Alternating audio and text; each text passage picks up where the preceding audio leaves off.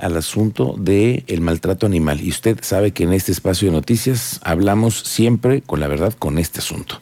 Y en el municipio del Marqués nos habíamos enterado, aquí lo hemos dado un reporte completo de lo que sucedió con el envenenamiento de unas mascotas.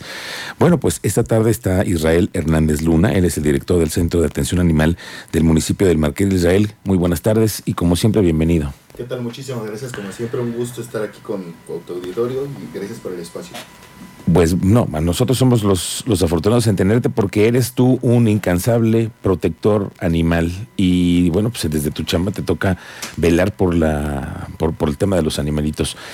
¿Qué pasó después de esto? Porque además, déjame preguntar, antes de, de que me digas exactamente el proceso jurídico, que además es tortuoso y eso, pero lo que sucede cuando damos la noticia de que envenenaron animalitos es porque hay una crueldad detrás de ello, hay una acción de alguien que está haciendo malas cosas. ¿Qué es lo que tú ves cuando te, encuentras en este tipo de escenarios, oye? Sí, mira, sin duda alguna, pues es un tema difícil y complicado de, digerir a, la altura que ya estamos de, como sociedad, ¿no? Te das cuenta dónde estamos parados. Claro. O sea, eh, justo, digo, no, no va mucho con el tema, pero hace algunos días en, me parece que en Guadalajara sucedió el tema de que una persona le aventó una galleta envenenada a unos perros y pues lamentablemente la agarró una niña y, pues se murió, ¿no? Este, y, sí, y sigue siendo un, tema que, de impacto social que nos sigue doliendo mucho. Desde luego, aunque tengamos un poquito ya de experiencia en el tema, te dicen, oye, pues es mm, tantos perros este, muertos. Está muy, muy difícil. Y es un tema que el que nos va fortaleciendo, pues a lo mejor hasta moralmente, personalmente y laboralmente para seguir luchando día a día, que es un tema de que es conciencia y cultura social. O sea, es uno de los trabajos más complicados que me ha tocado a mí este, hacer conciencia ante la, la, ciudadanía. Nosotros podemos rescatar perros, educarlos, este, atenderlos ahí con nuestros médicos, pero el tema que para mí se me ha hecho más difícil es la concientización social. Esa es crear conciencia es uno de lo, de lo más complicado que me Oye, Israel, ¿y crees que las nuevas generaciones traen otro chip, definitivamente, ¿no?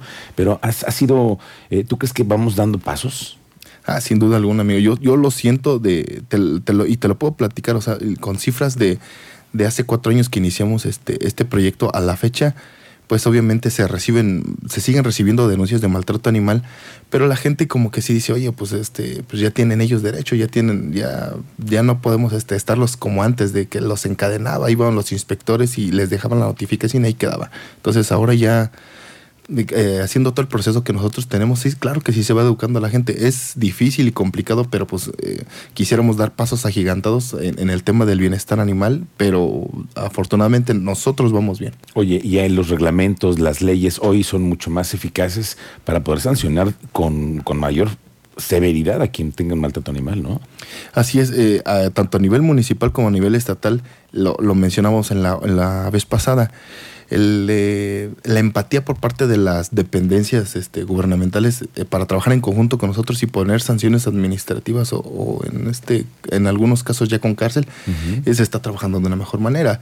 Hace unos 5 o 4 años todavía estamos en pañales en tema de, de la sanción administrativa o legal para para el maltrato animal. Hoy es un tema que está más abierto y, ya tienen, ya tenemos funcionarios que tienen un poco de más conocimiento para que nos puedan apoyar a darle celeridad y este y pues que se haga justicia. Y que haya castigo, que haya castigo ejemplar, ¿no? Oye, bueno, ¿y qué pasó con estos perritos envenenados? ¿En qué, en qué, va, en qué va el asunto ahí? Ese tema todavía lo tiene la, la fiscalía. Eh, justo este, pues, si te podía platicar, también tenemos nosotros otro, otro tema ahí en la, en la fiscalía de, de este año, este, de una perrita que que le causaron ah, las lesiones este, hasta la muerte en, la comunidad de Chichimequilla. Eso me platicabas hace rato que se utilizó fuerza brutal para matar al animal. Así es, este. ¿A palazos me dices? sí, sí, fue un tema muy, muy complicado ahí en, la comunidad. ¿Y cómo, cómo se enteraron? ¿Les, hicieron ustedes la denuncia? E, esa es de la parte que nosotros este, estamos trabajando con la ciudadanía, este, que, que tenga la certeza de que si denuncian va a pasar algo, ¿no? Entonces se, se recibió una denuncia a través del 911 algunas personas este, apoyaron ahí al, animal para llevarlo a, tener atención veterinaria con nosotros. Lamentablemente las lesiones ya no eran compatibles con la vida, pero en, inmediatamente nuestro personal jurídico y de inspección se fueron al lugar a tomar datos, fotos, todo lo que necesitamos para llevar un proceso este, por lo más correcto ante la fiscalía. ¿qué, fue lo que pasó? Eh? eh alguien perdió el sentido, ¿no? Pues este es parte de lo que también queremos decirle a la ciudadanía de evitarlo, el tema de los perros y en, vía pública, ¿no? Se fomenta este tema, o sea, no tanto que nosotros estemos de acuerdo que le demos la parte de la persona al, agresor, pero estás de acuerdo que pues están sin supervisión de alguien los perritos en la calle. Nosotros también le echamos un montón por eso. Tenemos que seguir haciendo operativos para sacar a los perros de la vía pública y no y, y, no vamos a poderlos dar en adopción a todos si la gente no va tomando esa conciencia. Oye Israel, y de este caso que me cuentas de esta perrita que la mataron, ¿no? Uh -huh. ¿Era, ¿Era una perrita de la vía pública? Así es, estaba okay. en, en, Y alguien se vengó con ella y la mató. Pues eh, no, okay. eh, no podemos hablar mucho del tema porque este, ah. o sea, lo está.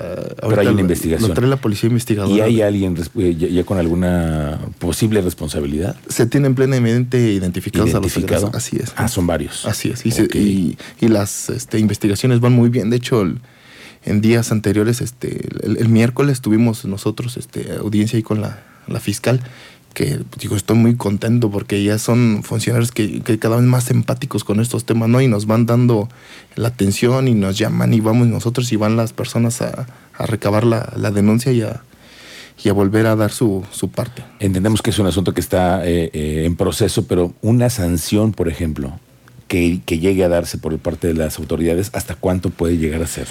Eh, depende mucho de, de, lo que determine el, la fiscal no, pero lo marca bien en el Código Penal del Estado de Querétaro, que son de cuatro meses a cuatro años de prisión. Ok, así es. Para quien se le pase la mano. Para quien se acredite. Oye, Israel, ¿cómo está el tema de la fauna, que en esa temporada también para ustedes es un asunto, la fauna silvestre? ¿Cómo le hacen ustedes para, pues, para recibir los reportes, bueno, y además atenderlos a todos. Sí, claro, ese pues lo recibimos a través de las líneas telefónicas del Centro de Atención Animal, pero también llegan muchos, por ejemplo, en la noche o en la madrugada al 911, la línea de emergencias. Y eso está padre, ¿no? Porque la gente ya va creando esa conciencia de que si ves un tlacuache, un cacomistle, que no te miedo y lo, y lo quieras matar de porque, oye, pues se metió un animal a mi casa y lo quieren matar.